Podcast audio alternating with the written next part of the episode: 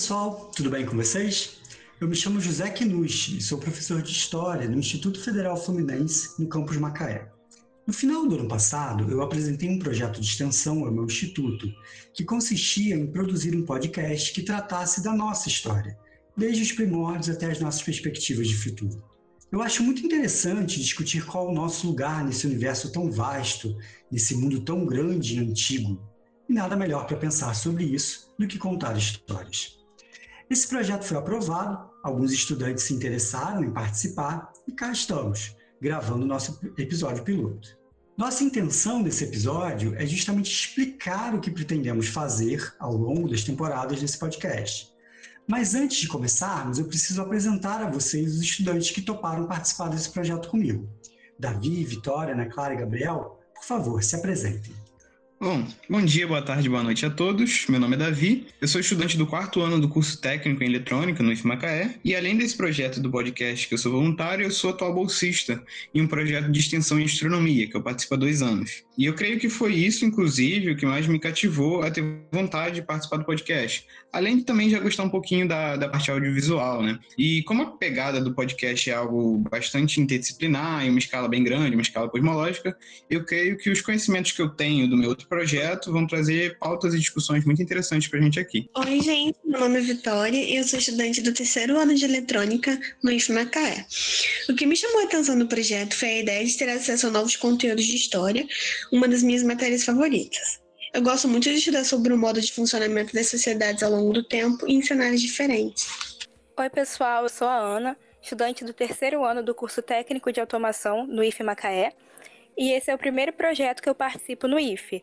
E o que mais me gerou o interesse de participar foi a interdisciplinaridade envolvida, porque eu gosto bastante de matérias como biologia e geografia, e no projeto nós vamos trabalhar não só com a história, mas também na sua relação com outras disciplinas como essas.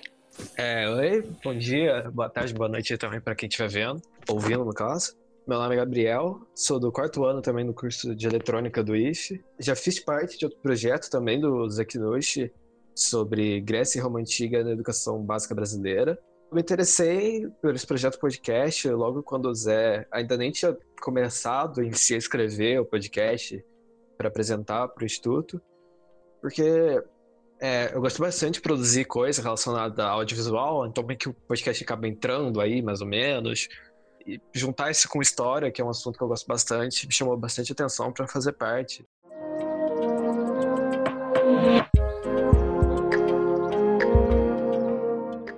Todos devidamente apresentados, vamos explicar agora o que queremos com esse projeto.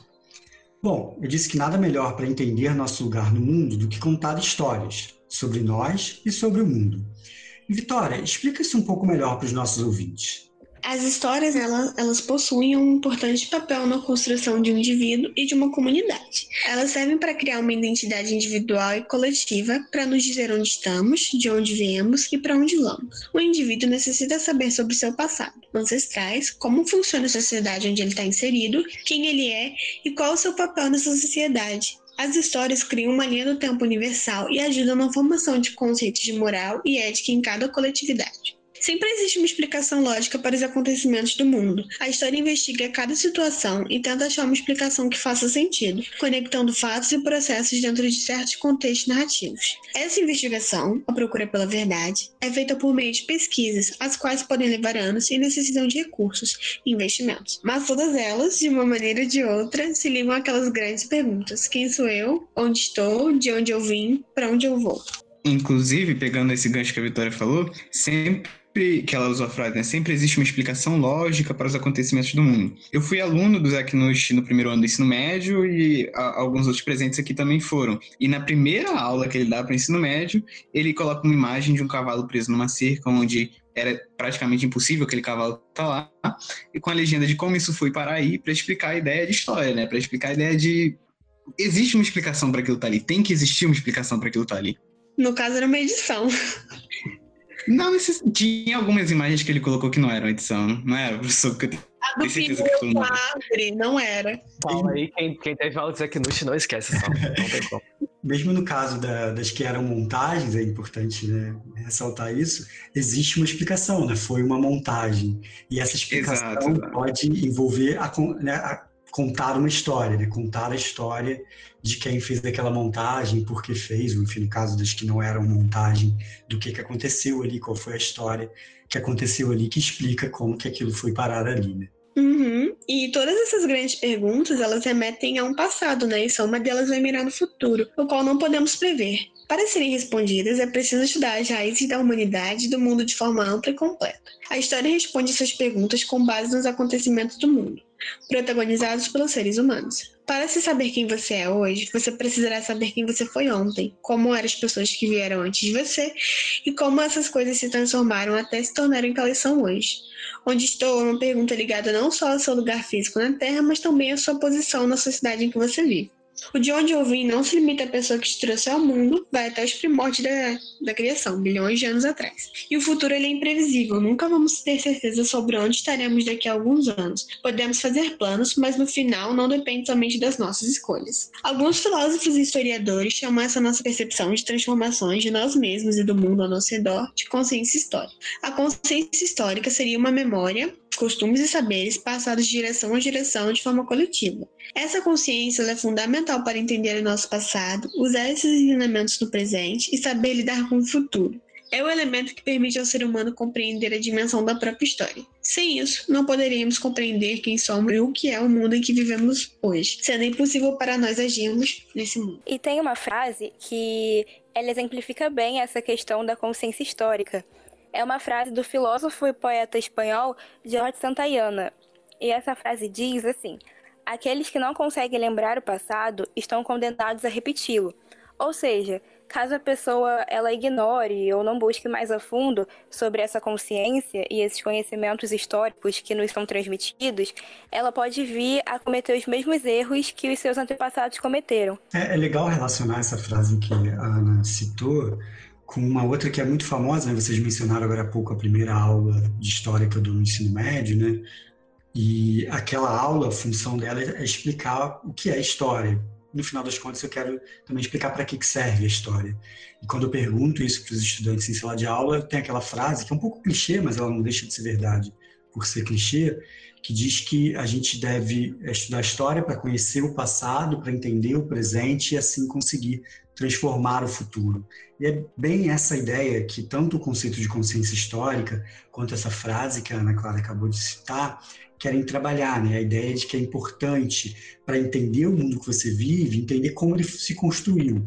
E a compreensão disso passa por contar histórias e conhecer histórias sobre esse mundo. E esse conhecimento que permite você, entendendo melhor esse mundo, agir melhor nesse mundo para com isso construir um futuro melhor. E um bom exemplo de como as histórias que nós contamos sobre o nosso mundo nos ajudam a entendê-lo é, são os mitos de origem. Os mitos de origem, eles são histórias sobre o passado que são baseadas em algum tipo de conhecimento relacionado à vida social, à religiosidade e o modo de pensar de diferentes povos, descrevendo a origem de alguma característica do mundo natural ou social. E esses mitos, eles servem para dar sentido à vida no presente, explicando como o mundo e todos os seres vivos passaram a existir. E eles tendem a ter respostas para perguntas do tipo: como viemos parar aqui e como eu existo? Na mitologia grega, a gente tem diversos exemplos de mitos de origem. Eu vou falar um pouco sobre o mito da Perséfone, que ele pode ser considerado um mito de origem justamente por dar sentido a um evento natural, que são as estações do ano. Perséfone era filha de Deméter e de Zeus, e ela sempre chamou a atenção de inúmeros deuses, inclusive a de seu tio Hades, deus do submundo, por causa da sua beleza. Mas a sua mãe, ela era muito protetora e não queria que nenhum deus se aproximasse de Perséfone. E com isso, certo dia, a Perséfone estava colhendo narcisos e ela foi raptada pelo seu tio Hades e foi levada para o submundo. Durante esse período, a Deméter ficou desesperada sem a sua filha, e como ela era deusa da agricultura, a sua tristeza afetou os campos, que começaram a ficar inférteis e houve a escassez de alimentos. Quando finalmente ela descobriu onde sua filha se encontrava, Deméter foi junto de Hermes buscar a Perséfone no reino de Hades. Entretanto, Hades já havia feito a Perséfone comer sementes de romã, assim selando o casamento entre eles. Então foi estabelecido um acordo. Perséfone passaria parte do ano no submundo ao lado de Hades, e a outra parte ela retornaria à Terra e ficaria ao lado de sua mãe. E esse mito acabou sendo muito utilizado para explicar as mudanças das estações do ano. Assim, quando a Perséfone estava ao lado de sua mãe, os campos floresciam, e por outro lado, quando ela estava longe de sua mãe, no submundo, a tristeza de Deméter causava o inverno, onde o solo ficava infértil e a falta de alimentos afetava a população. Assim, os gregos utilizavam uma história, uma narrativa, para explicar uma característica fundamental do mundo em que eles viviam, e com isso eles eram capazes de entender esse mundo e planejar as ações de acordo com isso, como saber quando plantar determinados cultivos ou quando navegar por mares mais favoráveis. Eu acho super legal a gente olhar, no, no caso, para o passado, que a gente vê dezenas desses mitos de origem que você falou, né? Muitas das vezes com algum viés religioso. É, nesse caso, do, ele usa um artifício de uma deusa né, para explicar as estações do ano. E que hoje em dia a gente tem a ciência, que é fundamentada né, em evidências com explicações mais concretas. Não é 100%, porque nada é 100%, mas é algo que é muito mais concreto do que você utilizar, você recorrer a alguma deusa, alguma coisa assim. E é super legal ver que com o tempo a ciência ela foi ganhando mais força, né? Para as explicações que antes necessitavam de algo divino e hoje a gente não precisa mais. Isso me fez lembrar um episódio que teve quando eu estava fazendo é, um cursinho básico de Libras no ano passado, né? O professor ele comentou que estava tendo uma conversa com o surdo, né? Sobre como Deus falava com ele. E o surdo respondeu que Deus era surdo também e usava língua de sinais com ele. E é algo que eu nunca tinha parado para pensar, porque, pô, se no mito de origem cristã Deus fez o homem à sua semelhança, então faz total sentido esse surdo, né, ter essa imagem dele. Mas como eu sou ouvinte, para mim faz todo sentido Deus ouvir. Então, me fez pensar, né, como é que outras pessoas com deficiências enxergam Deus, né? Porque eu acho que cada um tem uma visão única sobre como ele é. Exatamente. Eu, eu, eu, lembro que eu vi um canal uma vez, eu não vou divulgar porque eu não lembro também o nome do canal. Ele é cego, ele só que ele não é cego desde nascença, ele perdeu a visão tipo com 5, 6 anos, ainda era criança. Ele diz que lembra de poucas coisas, tem noção de cor, noção dessas coisas. Só que faz muitos anos, hoje em dia ele tem tipo 30 e poucos anos, então já faz muito tempo. E aí, por exemplo, percepção, quando a gente associa, muitas vezes, né, a gente associa atualmente um deus ou, sei lá, alguma qualquer outro objeto a uma imagem, ele é diferente, ele não associa uma imagem, ele não tem uma imagem na cabeça dele. Por exemplo, se você falar é, o que é uma toalha, normalmente a gente aqui vai pensar numa toalha na vista de uma toalha. Os, como ele vai pensar em uma toalha é em, é em sentidos. Por exemplo, ele pensa, ele explicando, né, claro, é muito difícil para a gente entender porque a gente não está na posição dele, mas é, sim, pensar em texturas, pensar em toque, sabe? É muito diferente a percepção que esse tipo de pessoa vai ter da gente, ou um surdo vai ter da gente, porque para ele Deus não fala, né? Se ele pensar em semelhança a ele. Essa questão de que vocês levantaram também me lembra um documentário que o Zé Knut passou no, no, quando estava no terceiro ano para assistir, que um camponês que só conhecia o animal cavalo, tipo, ele já tinha visto o animal cavalo, ele foi para um museu e daí ele viu a pintura de um cavalo e ele não conseguiu reconhecer, não fez a associação que aquela pintura que ele estava vendo era a pintura de um cavalo. Tipo, ele não conseguia associar a imagem ao, ao animal, nunca. É, mesmo ele conhecendo o animal, ele, ele não reconhecia, tipo, por nada. Ele, ele não enxergava um cavalo naquela pintura. Tipo, não era nem uma pintura feia. Era a pintura normal de um cavalo.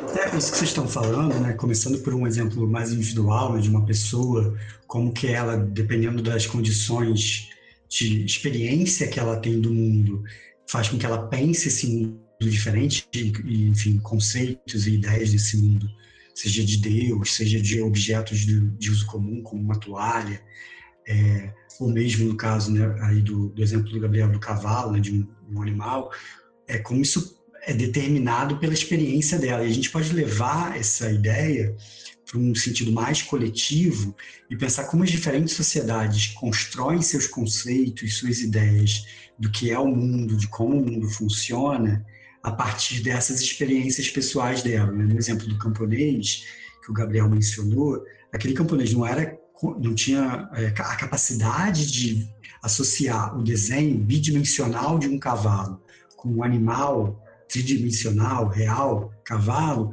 porque ele não passou por um processo social de aprendizagem de que nós, por exemplo, na nossa sociedade passamos, de associar aquele tipo de representação com aquele tipo de objeto, no caso, né, o cavalo. E isso faz com que a gente entenda talvez um pouco melhor o exemplo do, do surdo, o exemplo do cego, como as diferentes sociedades, por terem experiências diferentes, percebem o mundo de uma maneira diferente e explicam esse mundo de uma maneira diferente. E por isso também constroem histórias diferentes sobre esse mundo. Isso, a gente, isso faz com que a gente entenda melhor essa grande diversidade de mitos de origem que servem para explicar o, o, mundo que a gente vive a partir de pontos de vista, de realidades, de experiências tão diversas. O nosso podcast, de certa maneira, pretende construir também uma grande narrativa, né, um grande mito de origem sobre a nossa existência, mas falando de um lugar particular, que é o mundo no século XXI, dentro de um espaço escolar, então nesse diálogo com as disciplinas formalizadas na escola, por conseguinte, em diálogo com a ciência. E essa ideia de usar elementos das diferentes ciências para construir uma grande narrativa, um grande mito de origem, é justamente a proposta do David Christian, na ideia que ele chama de Big History, de grande história, e que tem sido importante para a gente pensar o nosso podcast, né, Davi? Exatamente. A Big History é uma noção de história desenvolvida principalmente pelo estadunidense David Christian. Muitos outros historiadores pensaram em desenvolver algo parecido, é, só que a gente aqui né, no podcast vai seguir principalmente o David Christian. A, a Big History nada mais é, igual o, o, que nos falou, um mito de origem, assim como todos os outros, até mesmo que a Ana Clara falou, só que no caso da Ana Clara era para explicar as estações do ano, só que nesse caso do, da The Big History ela não vai estar enraizada a um espaço pequeno ou reduzida a alguma cultura específica, igual estava reduzida aos gregos, né? Ela visa contar tudo que a gente sabe, tudo que a gente ainda vai descobrir. Ou como eu gosto de chamar, nada mais é que um enorme como isso foi parar aí, ou, ou melhor ainda, como nós viemos parar aqui. E a ideia do David Christian é passar justamente pela, pelo tempo, né? Como nós viemos parar aqui, mostrar que como a gente ficou mais complexo com o tempo, como a gente é, caminhou tendendo à complexidade, né, Gabriel? É, então, essa complexidade que aumenta com o passar do tempo, que é o principal ponto da Big History, o David Christian acaba usando o conceito de condições de caixinhos dourados para explicar como ela se desenvolve. Então, essas condições são uma metáfora que ele pega na história da própria Caixinhos Dourados, os Três Ursinhos, se você não conhece, eu vou resumir um pouco ela aqui pra você. A Caxias Dourados é uma menina muito mimada. Ela invade a casa dos três ursinhos, ela vai tomar o mingau deles. Se o mingau não tiver nem muito quente, nem muito frio, não tiver na condição perfeita, ela não vai tomar o mingau. Então, meio que o David Christian usa essa metáfora para dizer que o universo é mimado, igual a Caxias Dourados. É que se ele não tivesse essas condições perfeitas que ele teve, ele não teria avançado nessa complexidade.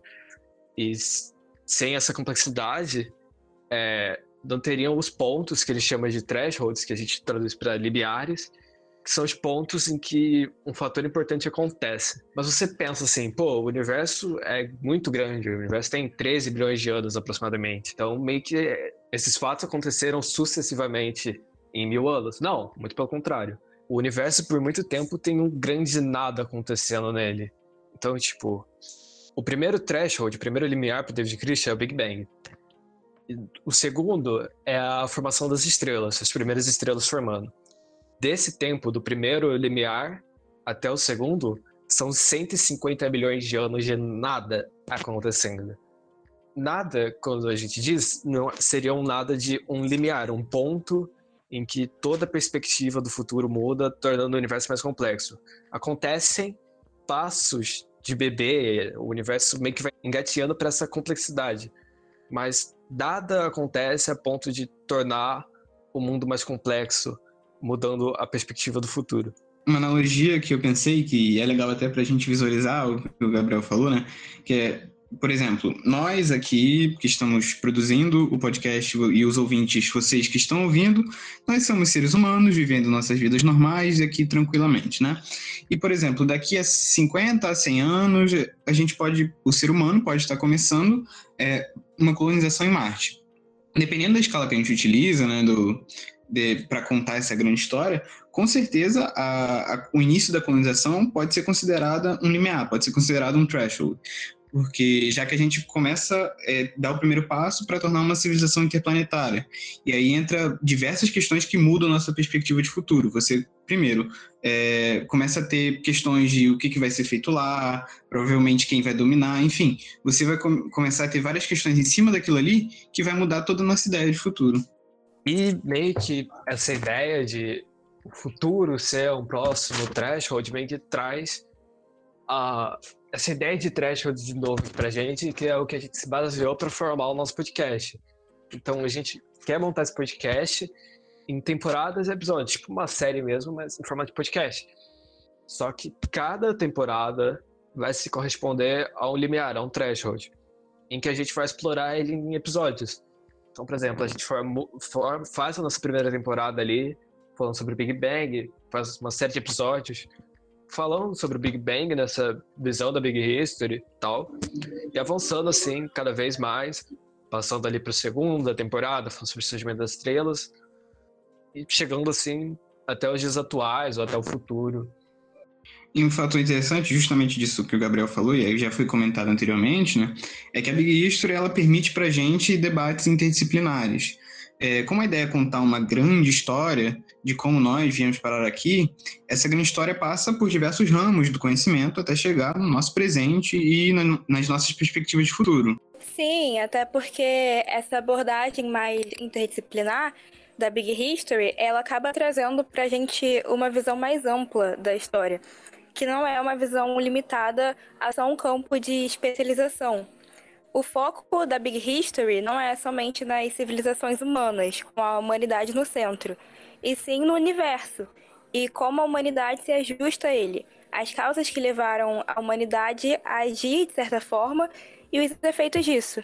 Exatamente, exatamente. Então, ao longo do podcast, a gente vai passar por conceitos físicos e astrofísicos relacionados ao espaço, é, ao avanço do universo com o tempo. A gente vai passar por conceitos químicos, a gente vê, por exemplo, é, fissão e fusão nuclear que ocorrem no interior de estrelas, que por consequência é onde muitos dos elementos químicos, muitos dos elementos químicos que a gente conhece foram formados.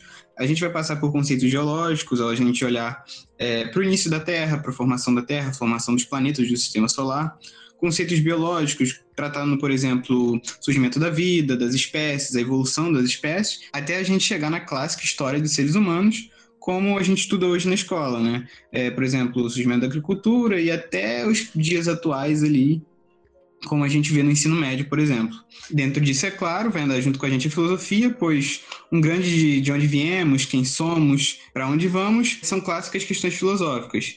E aí, por fim, a gente vai discutir, sempre fazendo especulações, com base em tudo que a gente já tiver falado durante as temporadas e os episódios sobre o futuro da humanidade, né?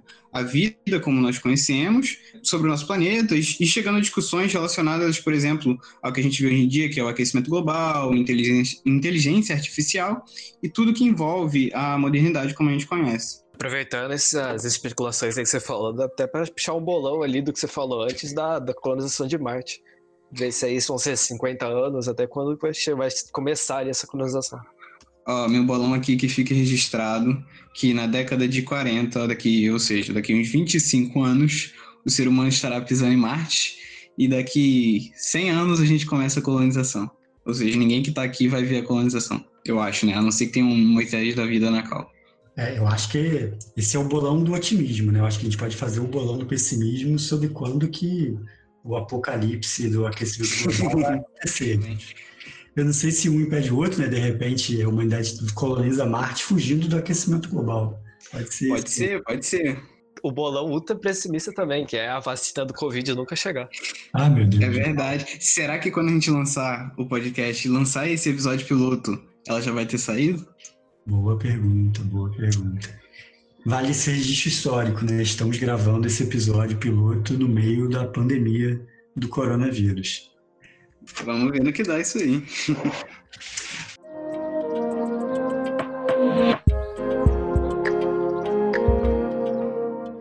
Bom, pessoal, acho que é isso. Esperamos que essa nossa apresentação tenha instigado a curiosidade de vocês e esperamos vocês nos nossos próximos episódios. Um abraço para todo mundo. Um abraço para todos os ouvintes aí. Tchau, Valeu, gente. Valeu, gente. A gente se encontra em breve. Valeu, pessoal. Espero que vocês tenham gostado do podcast. Até a próxima.